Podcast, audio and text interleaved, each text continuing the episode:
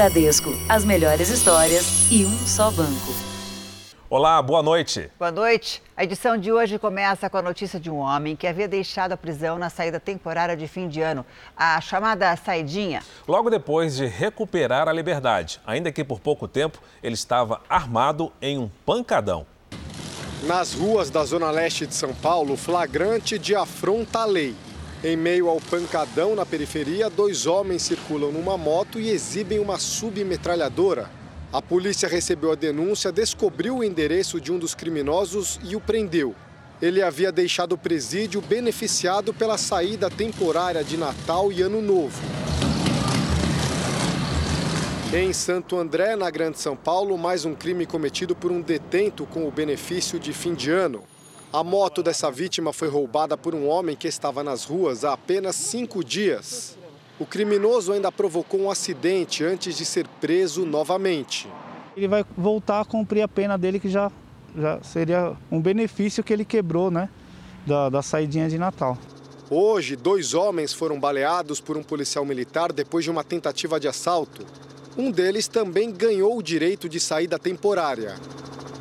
Na semana passada, um criminoso assaltou um mercado poucas horas depois de deixar o presídio. Ele chegou, falou para minha encarregada que era um assalto, ela entregou o dinheiro do caixa. Depois, depois que eu passei o cliente, ele veio pegar o dinheiro do meu caixa. Só em São Paulo, mais de 33 mil presidiários têm direito à saída temporária. Segundo a Secretaria de Administração Penitenciária, antes de deixarem a cadeia, eles receberam orientações sobre cuidados contra a pandemia e quando voltarem vão ficar um período em isolamento. Mas, historicamente, parte deles nem retorna. No ano passado, quase 1.500 ficaram foragidos. Apesar dos crimes, este especialista em segurança pública acredita na manutenção do benefício. Eu não vejo uma correlação efetiva da questão da saidinha de presos com o aumento da criminalidade. Nós temos aí uma média de 95% dos presos que têm esse benefício é, que retornam para os estabelecimentos prisionais. A essência da lei ela foi feita para poder ajudar a reinserção do sentenciado junto à sociedade. E eu vejo que isso é um bom caminho. Veja agora outros destaques do dia. Semana começa com desrespeito às regras em várias partes do país. Fundação Oswaldo Cruz vai pedir registro de vacina de Oxford até a semana que vem. Nova variante em Londres impede brasileiros de retornar ao país. Demitido o funcionário do Supremo que quis reservar vacina para o Judiciário. Mensalidades dos planos de saúde podem subir até 35% em 2021.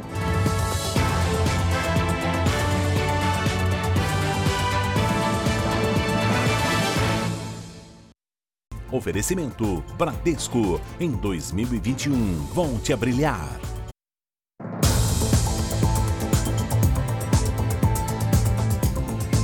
Em Curitiba, o mistério cerca o assassinato de uma gerente de banco. Ela foi morta por um atirador, no que parece ser um típico caso de roubo seguido de morte. Mas a vítima também sofria ameaças do ex-marido, um campeão brasileiro de judô. Tatiane Lorenzetti, de 40 anos, era gerente dessa agência. Segundo testemunhas, o assaltante ficou cerca de meia hora mexendo em uma lixeira perto do portão do estacionamento. Quando ela saiu do banco para pegar o carro, no horário do almoço, o homem se aproximou, pegou a bolsa de Tatiane e atirou. Não houve reação de, de querer se defender. A princípio, puxou ela deve ter feito alguma força ali para segurar a bolsa e ele acabou efetuando disparo em cima dela. O atirador fez esse motorista de aplicativo refém na fuga. Ele entrou dentro do carro e falou: ó, some, vai, vai, vai. Ele foi dando a coordenada onde eu tinha. E nisso veio uma viatura atrás. Aí ele falou: se você parar, eu mato você. Houve perseguição e o assaltante saltou do carro em movimento. Essas imagens mostram ele fugindo a pé dos policiais. Ele teria entrado em confronto com os PMs e acabou morto minutos depois. A polícia trabalha com duas linhas de investigação: latrocínio, que é o roubo seguido de morte, e também feminicídio. Isso porque a vítima recebia ameaças do ex-marido, que não se conformava com o fim do relacionamento. A família de Tatiane não quis gravar entrevista, mas confirmou que há um mês ela tinha conseguido uma medida protetiva contra o ex-marido, Antônio Henriques dos Santos, conhecido como Tonhão. Ele é atleta e já foi campeão brasileiro de judô e de luta greco-romana. Segundo as informações obtidas pelo Jornal da Record, Tonhão já havia sido preso por agredir Tatiane e foi pego em uma interceptação telefônica em novembro, tentando contratar um matador de aluguel para assassinar a ex-mulher. Ele nega as acusações. Apesar das medidas de segurança contra a pandemia, não está sendo fácil controlar as aglomerações neste fim de ano. Elas já aconteceram em várias partes do Brasil nos últimos dias. Em Trancoso, no extremo sul baiano, uma festa com mais de 200 pessoas. A polícia chegou até a casa de luxo em um condomínio fechado por causa deste convite divulgado em uma rede social. Não muito longe dali, em Caraíva, a festa foi no meio da rua. Esta imagem mostra o congestionamento de aviões no aeroporto mais próximo, um dia depois do Natal. Os destinos turísticos aqui na Bahia sempre atraem muitos visitantes nessa época do ano. E para evitar a propagação da Covid-19, o governo estadual publicou um decreto no início do mês determinando a suspensão de festas até o dia 4 de janeiro. Mas, pelo visto, nem essa determinação impediu as aglomerações. Eu é, recomendaria para quem tem um mínimo de juízo e, e, e, pretende não se contaminar, é que saia para longe da, de Porto Seguro, Trancoso é, e todos os arredores ali onde essa população imigrante está vindo. Na capital baiana, são os paredões que têm dado trabalho à polícia. Essas festas ao ar livre acontecem principalmente nas comunidades. O governo do estado já disse: vamos usar as forças policiais e nós vamos dar cumprimento. As aglomerações acontecem em vários pontos do país. Em Mato Grosso do Sul, a Guarda Civil Metropolitana de Campo Grande acabou com uma rave. 250 jovens participavam da festa que terminou hoje com o dia amanhecendo. O movimento de banhistas tem sido intenso em Capão da Canoa, litoral norte do Rio Grande do Sul. Inclusive à noite. Quase ninguém usa máscara ou mantém o distanciamento.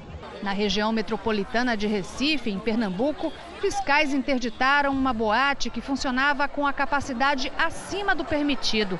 A maioria dos frequentadores não usava máscaras. E em Minas Gerais, as festas clandestinas começam cedo e vão até o dia seguinte. A venda de bebidas alcoólicas está proibida, mas na capital, Belo Horizonte, esse tipo de comércio acontece livremente. E em Fortaleza, uma das aglomerações terminou em confusão. A polícia usou bombas de efeito moral para dispersar uma multidão numa festa em uma das principais praias da capital. Era grande o número de pessoas concentradas na praia de Iracema, ponto turístico do Ceará. Houve correria com a chegada da polícia. Um decreto estadual proíbe eventos e aglomerações em espaços públicos e privados até o dia 4 de janeiro. A medida é para impedir o aumento de casos de Covid-19. Depois do Natal, na fase vermelha, São Paulo volta à fase amarela. Com as medidas um pouco mais flexíveis, aumentou a circulação no comércio. Hoje foi um dia de troca de presentes e queima de estoque. Com as lojas reabertas, as ruas de comércio popular em São Paulo tiveram bastante movimento. No lado de fora, novamente o mesmo comportamento. Muita gente sem máscara. Bem protegida, a Vonilzete aproveitou que tinha um compromisso na região do Bom Retiro para dar uma passada nas lojas. Apostava numa boa pechincha. Passou Natal, vem as liquidações, eu falei, então vamos. Unir útil, agradável e, e ver se eu achava alguma coisa, né? É tempo mesmo de promoções. Para vender o que sobrou no estoque, os lojistas também esperam por quem precisa trocar o presente e que pode levar mais algum produto agora. Num ano tão difícil, em que lojas como esta chegaram a ficar quase três meses fechadas em São Paulo, a retomada nas vendas, principalmente em novembro, levou uma expectativa de um bom movimento no Natal. A associação comercial esperava um resultado pelo menos igual ao do ano passado, quando ainda nem havia pandemia. Mas agora, mesmo sem ter os números fechados, diz que a previsão não se confirmou. O mais provável para a associação é que tenha havido uma queda nas vendas. E o fechamento das lojas entre os dias 24 e 27 reduziu o faturamento. O comércio vive do fluxo permanente. Ele tem que vender sempre. Não tem a venda de amanhã não é a venda de hoje. Quando ele não vendeu, ele perdeu, não é venda adiada. Este empresário diz que faturou 30% a menos do que no ano passado. As vendas já estavam abaixo do esperado desde a segunda semana de dezembro. A percepção é que não foi um Natal de presentão, foi um Natal da lembrancinha, né? Aquela coisa para não passar em branco. Agora é apostar nas liquidações e na recuperação da economia no ano que vem. Para este comerciante, quando o país tiver a vacinação contra a Covid-19, o consumo vai acelerar. O que ela vai trazer, além da imunização, é um certo otimismo que a gente não vê há bastante tempo. Então a expectativa é que 2021 aí vacina rápido para todo mundo, para que a gente volte a produzir, a contratar e a vender, para que 2021 nessa época a gente possa estar comemorando numa entrevista aqui o aumento das vendas, né? E o Jornal da Record traz os números de hoje da pandemia. Segundo o Ministério da Saúde, o país tem mais de 7 milhões e 500 mil casos de Covid-19. São mais de 191.500 mortos. Foram 431 registros de mortes nas últimas 24 horas. Também entre ontem e hoje, mais de 53 mil pessoas se recuperaram. No total, já são quase 6 milhões e 570 mil pacientes curados. 744 mil seguem em acompanhamento. Além do aumento em casos de contaminação, alguns estados tentam resolver mais um problema: a falta de leitos em UTIs. Em Mato Grosso do Sul, por exemplo, a ocupação é de quase 100%. Mato Grosso do Sul enfrenta o pior momento desde o início da pandemia. Depois de quase duas semanas, com todas as UTIs lotadas em hospitais públicos e particulares, a taxa de ocupação no estado baixou para 95%. Ainda assim, 650 pessoas seguem internadas. Na região da capital do estado, a taxa de ocupação se mantém em 107%. Campo Grande apresenta alto risco de contaminação da doença e faltam profissionais da saúde para atender novos pacientes. O governo do estado anunciou hoje que serão necessárias medidas mais restritivas para tentar barrar o avanço da doença nos próximos dias. O toque de recolher, que acontece das 10 da noite até as 5 da manhã, foi renovado por mais 15 dias. As pessoas, principalmente os jovens, não estão respeitando os decretos e, logicamente, isso reflete muito nesse número espantoso. A taxa de ocupação de UTIs voltou a crescer em todo o país. Em São Paulo, os leitos de UTI estão em 61%. No Pará, 66%. Na Bahia, 77%. No Distrito Federal, 85%. E no Rio Grande do Sul, 88% dos leitos estão ocupados. Importante nesse momento a gente evite o aumento de casos, evite a necessidade do uso desses leitos de terapia intensiva e, eventualmente, é, evite o aumento do número de óbitos. O estado de saúde do vice-presidente Hamilton Mourão é considerado bom. Ele está em isolamento no Palácio do Jaburu depois de ter confirmado que está com Covid-19. Segundo uma nota divulgada pelo governo, Mourão teve febre e dores pelo corpo e na cabeça. Por isso, fez o exame. O vice-presidente está sendo medicado com cloroquina, o vermífugo Anita e o antibiótico azitromicina, todos com recomendação médica. O vice-presidente tem 67 anos e faz parte do grupo de risco. O responsável pelo pedido de reserva de vacinas para o Supremo Tribunal Federal foi exonerado. Vamos até Brasília com o Matheus Cavazini. Oi, Matheus, boa noite para você. Boa noite, Janine. Fara Marco Polo Dias Freitas foi exonerado do cargo de secretário de Serviços Integrados de Saúde do STF. A decisão foi do presidente da Suprema Corte, Luiz Fux. O agora ex-secretário pediu para a Fundação Oswaldo Cruz a reserva de 7 mil doses da vacina contra a Covid-19 para ministros e servidores do STF e do Conselho Nacional de Justiça. O pedido foi negado. Luiz Fux disse que não foi consultado e que é contra privilégios. O Superior Tribunal de Justiça também fez a solicitação e teve o pedido negado pela Fiocruz. Janine Fara.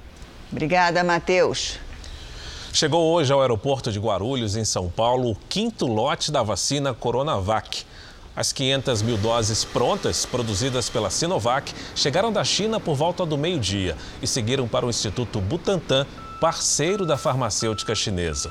Outro carregamento com mais um milhão e meio de doses deve chegar na próxima quarta-feira.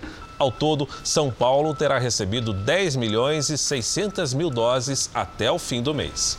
A seguir, Fiocruz deve pedir registro de vacina de Oxford até a semana que vem. E você vai ver também: será que ir atrás de empréstimos para pagar as dívidas é um bom negócio?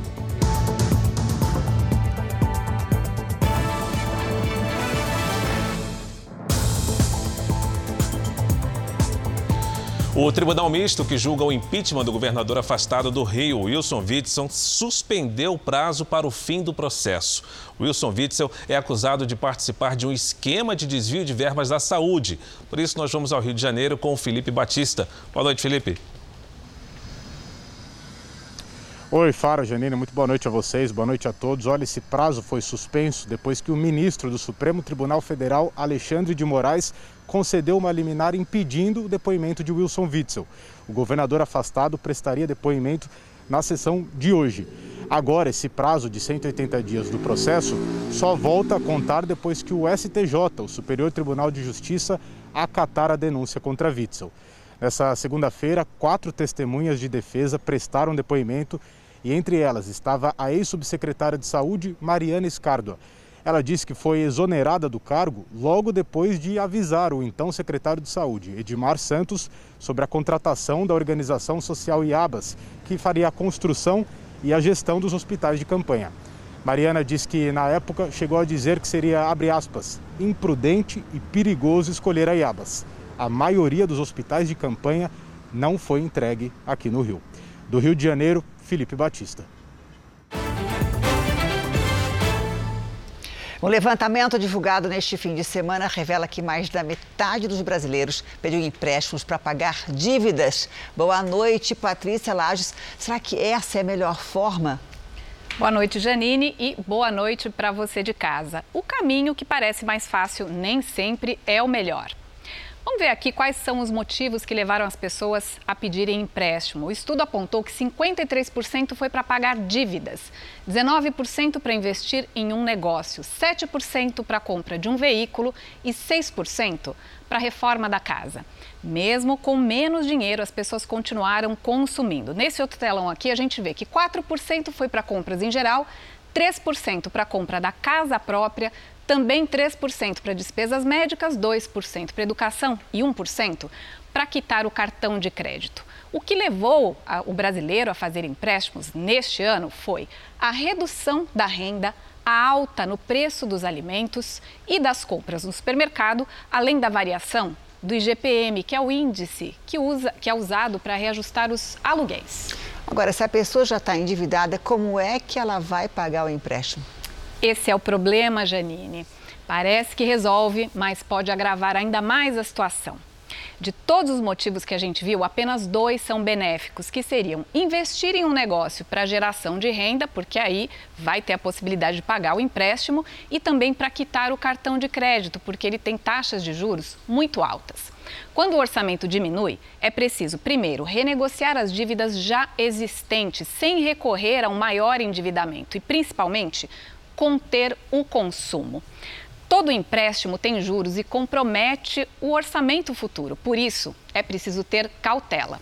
Janine. Pois é, o dinheiro acaba antes do fim do mês, né? Fazer o quê? Obrigada, Verdade. viu, Patrícia? Boa semana para você. Boa semana. E em meio à crise provocada pela pandemia, muitos brasileiros decidiram trocar a busca pelo trabalho ideal pelo esforço no trabalho possível. Com desemprego em alta de quase 40% desde maio, o jeito foi se reinventar para não parar. Os passageiros da Alexandra não fazem ideia do que ela traz na bagagem. Eu sou formada em logística, fiz tecnólogo em logística e trabalhei oito anos na área e tenho mais quatro cursos. É claro que a Alexandra gostaria de estar atuando na área em que se formou, mas ficar parada não era uma opção para ela. Depois de várias tentativas em outros empregos, decidiu virar motorista de aplicativo. Trabalha mais e ganha menos do que antes, mas está com as contas em dia e a cabeça tranquila. Foi uma saída. E tem sido uma saída nesse último ano. O negócio é estar é, é tá em movimento. Não, água parada da dengue. Foi assim, manobrando a crise, que ela escapou de uma onda de desemprego que em novembro atingiu mais de 14 milhões de brasileiros.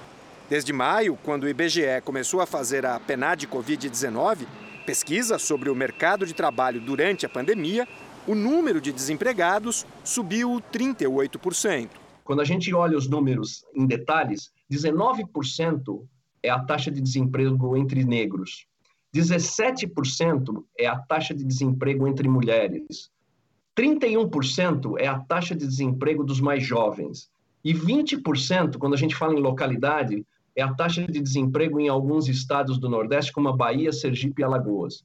Para quem entrou nessas estatísticas, a recomendação é utilizar os meios digitais, como sites e redes sociais de oferta e procura de profissionais.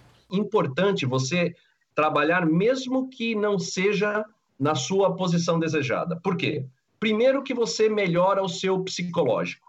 E você melhorando o seu psicológico, tudo melhora. Você vai ter oportunidade de conhecer pessoas, de aprender muita coisa. Você pode expandir o teu network e quem sabe até arrumar um emprego através do conhecimento dessas pessoas. Por isso eu defendo demais que você trabalhe ao invés de ficar parado esperando o emprego ideal. Como muitos brasileiros atingidos pela crise na pandemia, Paula se viu obrigada a fechar em maio a confeitaria que mantinha há seis anos. No mês passado, conseguiu emprego num escritório. Ganha bem menos, mas nem pensa em reclamar. Eu dou um conselho: é muito mais proveitoso para a autoestima, para a pessoa começar novamente ganhando menos do que ficar em casa sujeito a ter uma depressão. Então, assim, eu estou muito feliz, apesar de ganhar um terço menos do que eu ganhava antes. Uma jornalista que noticiou o surto do coronavírus na China foi condenada a quatro anos de prisão. Zhang Zhan desmentiu a versão do governo sobre a pandemia ao publicar nas redes sociais imagens de hospitais lotados e ruas vazias. A repórter, detida desde maio, foi condenada a quatro anos de prisão. Ela foi acusada de espalhar informações falsas. Zhang é uma das pessoas julgadas por criticar o governo chinês no combate à pandemia. As bolsas americanas bateram um recorde e fecharam em alta um dia depois do presidente Donald Trump assinar um pacote de ajuda econômica equivalente a 12 trilhões de reais aos Estados Unidos. O novo estímulo evita a paralisação de atividades do governo e retoma o benefício do seguro-desemprego suspenso no último sábado. A Dow Jones fechou em alta de 0,68%. Na Europa também houve um aumento em Frankfurt, o principal índice subiu 1,49%. Aqui no Brasil, a Bovespa avançou 1,12%. Você vai ver a seguir: o corre-corre nas ruas faz aumentar o roubo de celulares. E também prepare o bolso. Mensalidades dos planos de saúde podem aumentar em até 35% no ano que vem.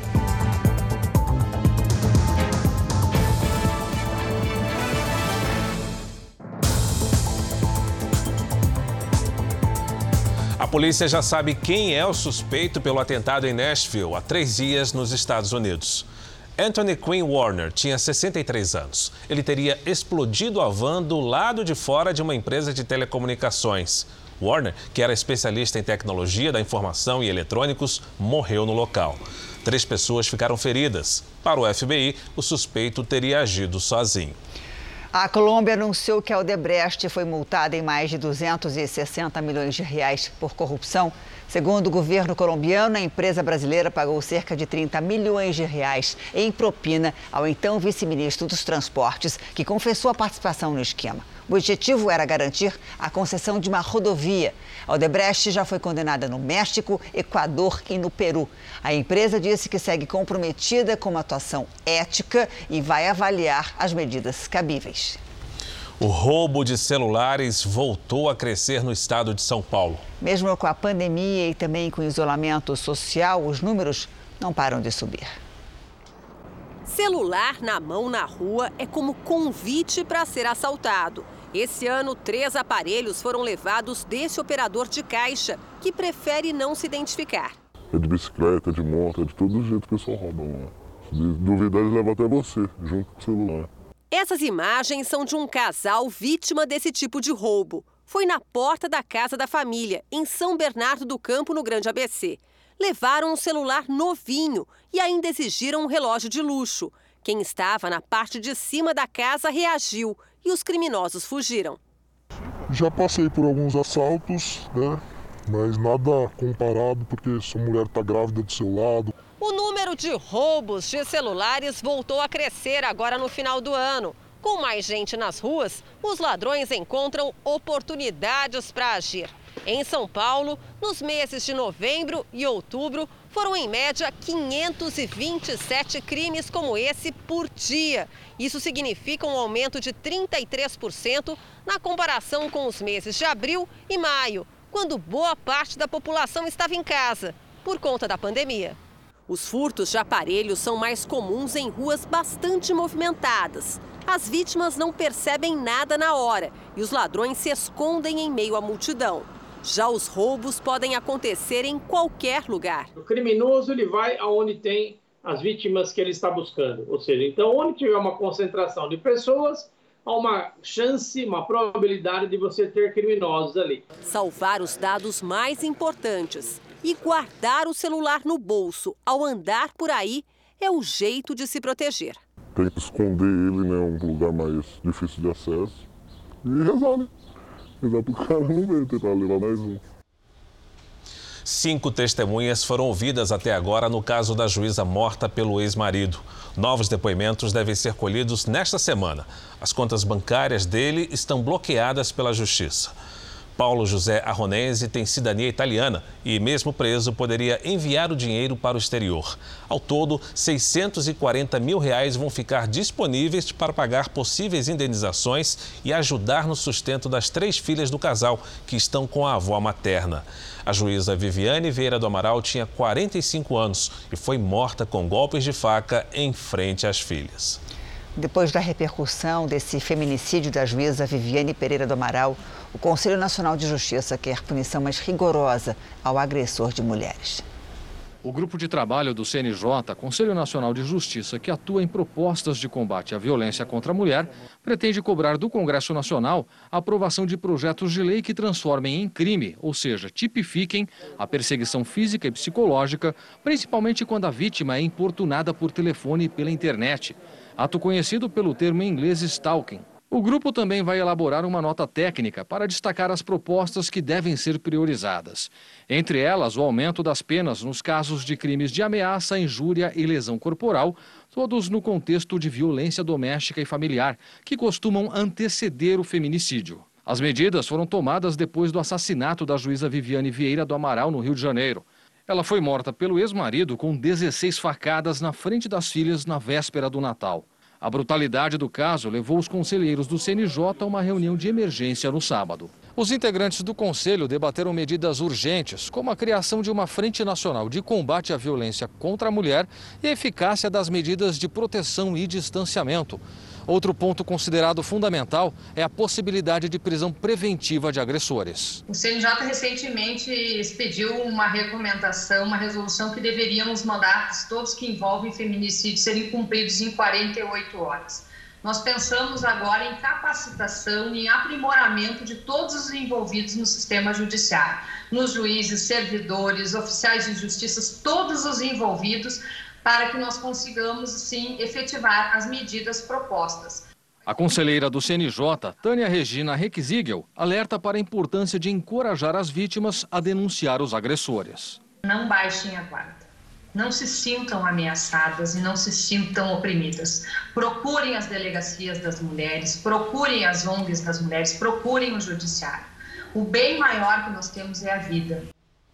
O mercado financeiro mantém a previsão de queda do PIB para este ano. Segundo o boletim Focus, divulgado hoje pelo Banco Central, a baixa deve ser de 4,4%. Para o ano que vem, a previsão é de alta, de 3,49%. O presidente Bolsonaro voltou a falar sobre o desenvolvimento de vacinas contra o coronavírus e criticou os laboratórios que, segundo ele, demoram para apresentar a documentação necessária na Anvisa.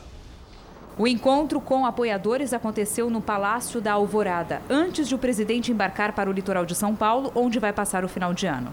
Jair Bolsonaro voltou a questionar uma possível obrigatoriedade da vacina. Quem já foi infectado, como meu caso, tem que tomar de novo? O presidente criticou os laboratórios. O Brasil tem 210 milhões de habitantes. Os laboratórios não tinham que estar interessados em vender para gente? Por que, que eles, então, não apresentam documentação na Anvisa? Na bula, né, nos é. contratos, todos que eu vi até agora, está escrito lá: não nos responsabilizamos por efeito colateral. Está escrito lá, ok? Que efeito colateral é esse? Não sei. Não vou nem fazer a brincadeira aqui, porque falo depois que eu estou né, zombando. Não vou fazer brincadeira, é coisa séria. É, sim. É. Nenhum laboratório fez o pedido de registro nem de uso emergencial de vacinas junto à Anvisa.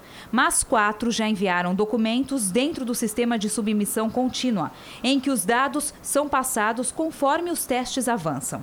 São eles AstraZeneca, Janssen, Pfizer e Sinovac. O presidente embarcou para o litoral paulista e já no primeiro dia de descanso decidiu participar de um tradicional jogo beneficente promovido por ex-jogadores, sempre no fim do ano, aqui na Vila Belmiro. O presidente participou da partida. Bolsonaro deve passar o Réveillon no Guarujá. A Fundação Oswaldo Cruz deve pedir o registro definitivo da vacina contra o coronavírus, produzida pela AstraZeneca em parceria com a Universidade de Oxford, até a semana que vem. A Fiocruz vai produzir a vacina, que já é garantida por contrato assinado com o governo federal. A notícia foi dada pelo vice-presidente de produção e inovação em saúde da Fiocruz, Marcos Krieger. Estamos é, é, na expectativa de entregar o último conjunto de dados que tem a ver com a produção da vacina na Fundação Oswaldo Cruz até meados de janeiro para que esse processo ocorra de maneira sincronizada com o, o, início da produção que estaremos iniciando então no dia 20 de janeiro. O pedido de autorização junto à Anvisa será feito de forma definitiva e não emergencial. Pelo cronograma, a produção das doses da vacina de Oxford está prevista para começar no início do ano que vem, de forma escalonada. Serão um milhão de doses a partir do dia 20 de janeiro. Na semana seguinte, mais 2 milhões. A partir da primeira semana de fevereiro, a ideia é aumentar a produção para 3 milhões e 500 mil doses por semana. A expectativa da Fiocruz é chegar em 210 milhões de doses da vacina contra a Covid ainda em 2021. A vacina de Oxford é a única que já tem acordo fechado com o governo federal para compra e distribuição em todo o Brasil. O contrato entre a Fiocruz e a AstraZeneca prevê a aquisição de 100 milhões e 400 mil doses prontas e ainda a transferência de tecnologia da vacina. Por meio de nota, outra fabricante de vacinas, a Pfizer, disse que atendeu às condições estabelecidas pela Anvisa, que exigem análises específicas para o Brasil, o que leva mais tempo de preparação. Informou também que a farmacêutica continua em negociações com o governo federal para o fornecimento de sua vacina contra a Covid-19. Vamos agora com a opinião do jornalista Augusto Nunes. Enquanto avança a imunização nos Estados Unidos e na Inglaterra, a União Europeia começou a vacinar neste domingo 450 milhões de habitantes espalhados pelos 18 países que compõem o bloco. O México e o Chile estão prontos para iniciar a vacinação em massa. Até mesmo a população da Argentina, assolada por mais uma severa crise econômica, começará a ser vacinada em poucos dias. O que esperam as autoridades do nosso país para que sejam apressadas a chegada e a distribuição dos imunizantes aguardados com ansiedade crescente por milhões de brasileiros? Sim, só podem ser utilizadas vacinas aprovadas pela Anvisa e que tenham alcançado a taxa de eficácia fixada por critérios científicos. Mas é preciso saber o quanto antes quais serão as vacinas disponíveis, como estão as negociações com os laboratórios e quando se iniciará a imunização. Já não podemos desperdiçar um único minuto com picuinhas políticas, campeonatos de vaidade e outras pedras no caminho da vacinação que deve ser percorrido em harmonia pelos três poderes.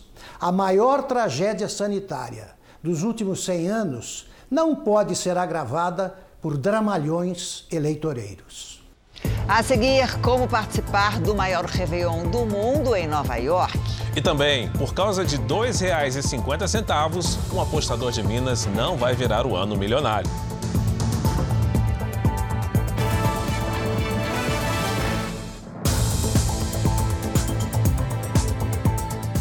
Morreu hoje no Rio de Janeiro a mãe do prefeito afastado, Marcelo Crivella. Eres Bezerra Crivella tinha 85 anos. A mais velha de sete irmãos era viúva há quase 30 anos de Múcio Crivella, que foi assessor parlamentar na Câmara Municipal do Rio. Em uma publicação na internet, a secretária de Assistência Social do Rio de Janeiro, Juscelia Freitas, conhecida como Tia Ju, a definiu como uma mulher forte. Dona Eres morreu enquanto dormia aqui no apartamento onde morava em Copacabana, na zona sul do Rio. A causa da morte ainda não foi divulgada. Marcelo Crivella era o único filho dela. O prefeito afastado e a mãe não se falavam desde a prisão dele na última terça-feira durante a Operação Hades, que investiga um suposto esquema de propina na Prefeitura do Rio. Ele teve os telefones apreendidos, cumpre prisão domiciliar e usa tornozeleira eletrônica. A defesa de Marcelo Crivella afirma que ele é inocente e vítima de perseguição política. Depois de um pedido do advogado, o presidente do STJ autorizou Crivella a comparecer ao velório e enterro da mãe com escolta, no interior de Minas Gerais. O benefício é garantido por lei. A lei ela é muito clara. Todo preso tem direito à saída, pelos motivos do artigo 120, que eu não vou falar o artigo, nada disso, mas de irmão, companheiro, esposa, ascendente e descendente. O Partido Republicanos publicou uma nota em que lamenta a morte. O texto diz que Dona Eres era conhecida pela simpatia, pelo carisma e pela fé. 2021 já está chegando, né? E quem quiser manter um plano de saúde precisa preparar o bolso, viu, Janine? As mensalidades podem subir até 35%. Seu Manuel, de 67 anos, vai ter que equilibrar as finanças para continuar com o plano de saúde no ano que vem. O plano de saúde há 35 anos. E ao tomar conhecimento dessa, desse percentual que será aplicado dele, já estou pensando quanto ficará o meu. E vou ter que me adequar, porque eu preciso de plano de saúde. A partir de janeiro, os planos de saúde individuais podem subir mais de 18% e os coletivos podem ficar até 35% mais caros. Isso porque as operadoras devem cobrar o reajuste previsto para 2021 e os aumentos de 2020 que foram suspensos devido à pandemia. No caso dos planos coletivos, o usuário deve pagar os 15% de reajuste médio suspenso em 2020, mais a primeira das 12 parcelas parcelas do aumento que deixou de ser cobrado entre setembro e dezembro também deste ano, o que representa 5% sobre a mensalidade. Além disso, no boleto deve vir o reajuste de 2021, que deve ficar em torno de 15%.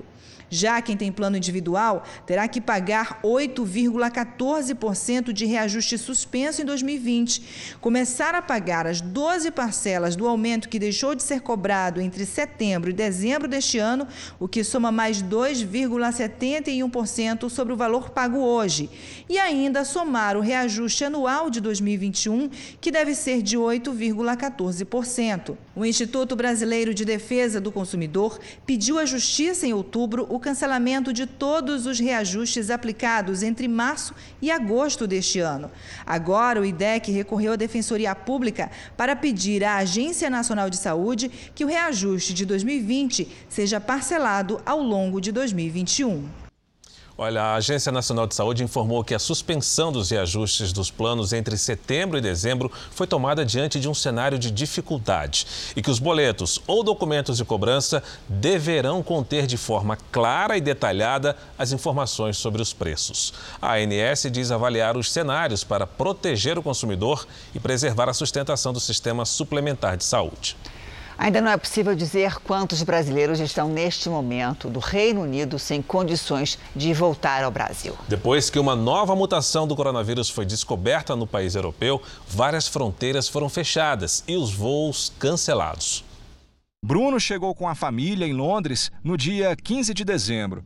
O plano era passar o Natal e o Ano Novo com parentes e voltar ao Brasil no dia 2 de janeiro. Mas a nova variante do coronavírus, cerca de 70% mais contagiosa, mudou tudo. Como vários países fecharam as fronteiras para o Reino Unido, o voo de volta foi cancelado.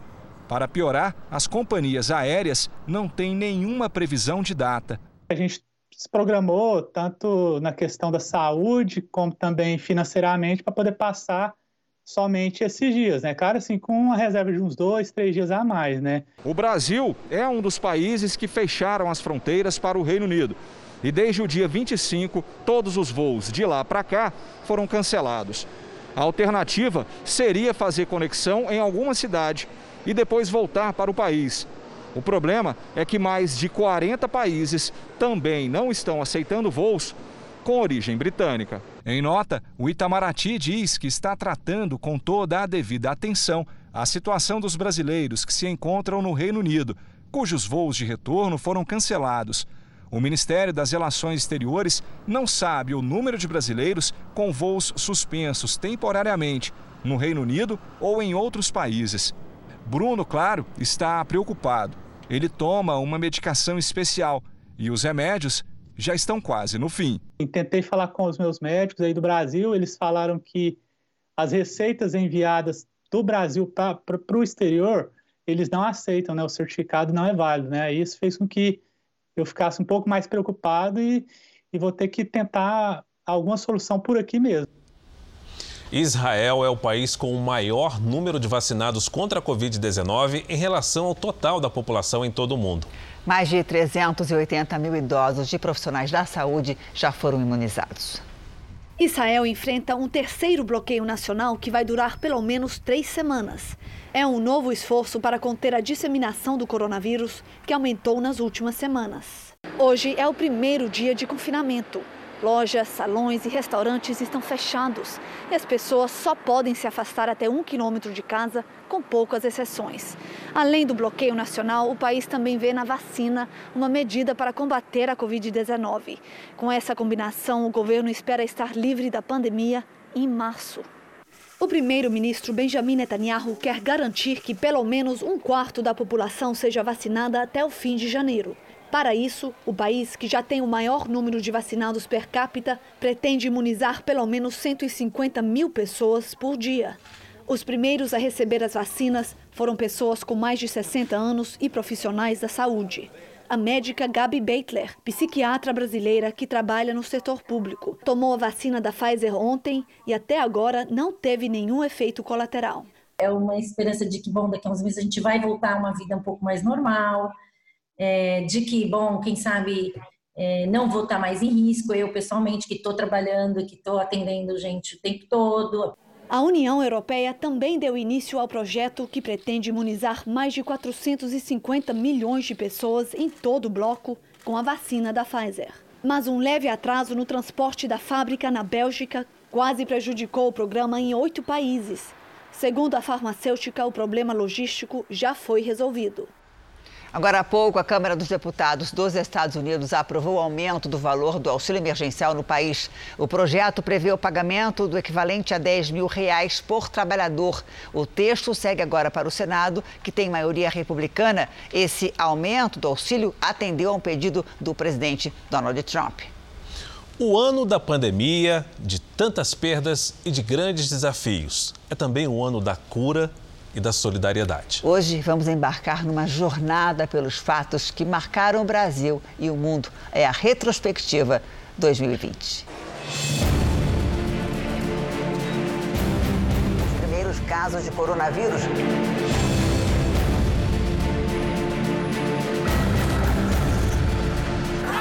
not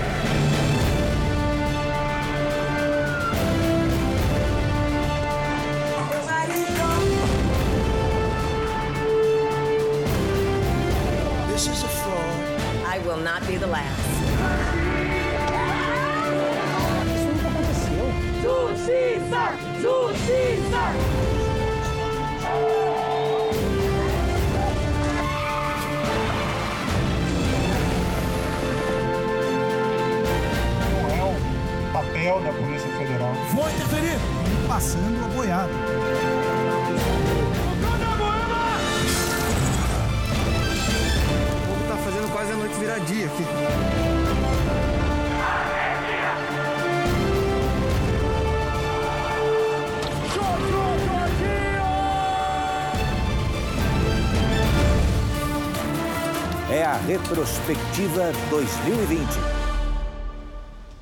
O fim de semana de chuva forte em Santa Catarina provocou estragos em várias cidades. O litoral foi a região mais atingida. A volta do feriado prolongado foi dia de limpeza e de contabilizar os prejuízos. Agora a água está baixando, vai vendo mais o estrago, mas não deu tempo de nada. É muita água, deu mais de um metro de água dentro de casa. A chuva castigou várias cidades catarinenses. Em Bombinhas, no litoral norte, uma das mais visitadas no verão, ruas ficaram totalmente destruídas. Chegamos a ter 168 milímetros em apenas 12 horas. Em Balneário Camboriú, a Avenida Atlântica, uma das principais da cidade, encheu com a maré alta. Houve também deslizamento de terra em pelo menos três bairros.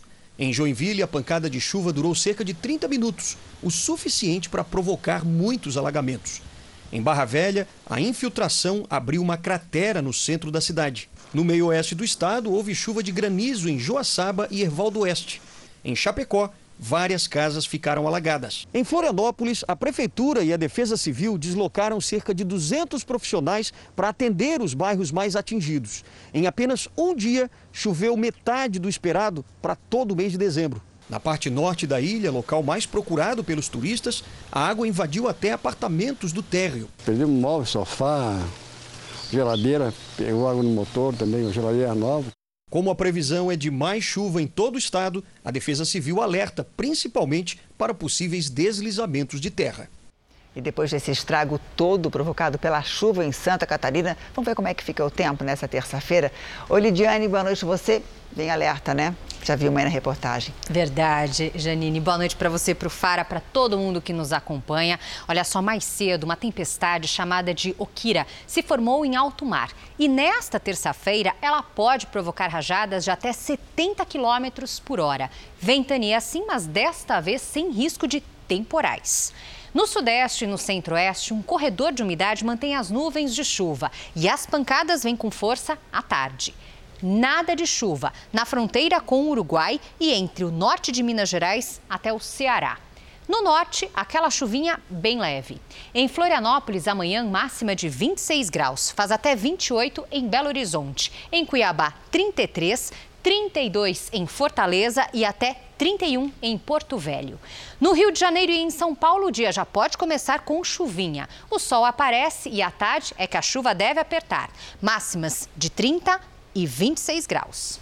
Até Uma amanhã. Típica terça-feira de verão. Sim. Obrigada, Lidiane. Boa noite. O maior evento de Réveillon do mundo, na Times Square, em Nova York, será completamente diferente esse ano. E nem poderia ser de outra forma, né? Sem aglomeração, mas com promessa de muitas novidades. A boa notícia é que qualquer pessoa de qualquer lugar do mundo vai poder curtir a festa de perto, com uma ajudinha da tecnologia. Para se teletransportar para Times Square, basta um clique. Baixando um aplicativo no celular, você pode criar seu avatar e explorar uma das mais famosas regiões do mundo. Times Square. E além da tecnologia de realidade virtual, o aplicativo também dá acesso a nove diferentes câmeras para assistir de casa a celebração real. Sim, ela vai acontecer, mesmo sem a presença de uma grande multidão. Em um palco que está sendo montado neste momento, artistas renomados como Jennifer Lopes e a brasileira Anitta vão se apresentar ao vivo para um público pequeno, mas muito especial. Os heróis de 2020, trabalhadores da saúde que estão na linha de frente na batalha contra o coronavírus. A ideia é homenagear médicos, enfermeiros e socorristas que há meses trabalham incansavelmente e continuam vendo os números da Covid-19 aumentarem. Dezembro bateu recordes em hospitalizações e mortes aqui nos Estados Unidos. Em 28 dias foram mais de 63 mil mortes, o número mais alto desde o começo da pandemia. Para tentar, enfim, vencer o vírus, o país aposta na vacinação em massa. A estimativa é que até o final deste ano, mais de 20 milhões de pessoas já estarão imunizadas, trazendo uma boa dose de esperança para 2021. Tomara, né? Aqui no Brasil, no Rio de Janeiro, o Réveillon também vai ser diferente. Novas medidas foram divulgadas pela Prefeitura. Toda a orla terá bloqueios a partir de quinta-feira, dia 31, e permanecem no dia 1. É uma tentativa de evitar aglomeração nas praias, principalmente em Copacabana, mesmo sem a queima de fogos mais famosa do Brasil. Os quiosques poderão abrir, mas sem música ao vivo. Olha, ganhar todo mundo quer, mas tem regra de loteria que é mesmo difícil de entender, né? Em Minas Gerais, um apostador deixou de ficar milionário, Janine, porque não quis aumentar o jogo em R$ 2,50. Prejuízo só não foi total porque o homem errou todos os números e aí sabe o que aconteceu? Ele ganhou um belo, um belo prêmio de consolação. A cidade inteira quer saber quem é o apostador que, por causa de R$ 2,50, deixou de ganhar 7 milhões. Coitado, né? A aposta da Loto Mania foi feita nesta lotérica em Ipatinga, no Vale do Aço, a pouco mais de 200 quilômetros de Belo Horizonte. Um jogo simples, de valor mínimo. Se tivesse investido mais R$ 2,50, o apostador teria levado a bolada com a chamada aposta espelho. A atendente pergunta para o cliente: você quer fazer a, aposta espelho? Que é os outros 50 que ele não jogou. Ele tem que jogar 20 para o prêmio principal. Se ele tivesse feito o espelho com os outros 50, ele teria levado o prêmio principal, com os 20 estariam os outros 50. Pelo menos o apostador não vai sair com o bolso vazio por não ter acertado nenhum dos 100 números do jogo, vai receber 157 mil reais, o maior valor do concurso. Ele já voltou à lotérica, é um profissional autônomo que joga toda semana, mas que pela primeira vez ganhou algum dinheiro. A gente às vezes tem o costume de lamentar e não agradecer, né? Mas imagina também por outro lado, você jogar 2,50 e ganhar 157 mil reais. Jornal da Record termina aqui e hoje às 10h30 da noite tem a retrospectiva 2020 com os fatos que marcaram o Brasil e o mundo. E à meia-noite e meia tem mais Jornal da Record. Fica agora com a novela Amor Sem Igual. Boa noite para você e a gente se vê amanhã. Excelente noite e até amanhã.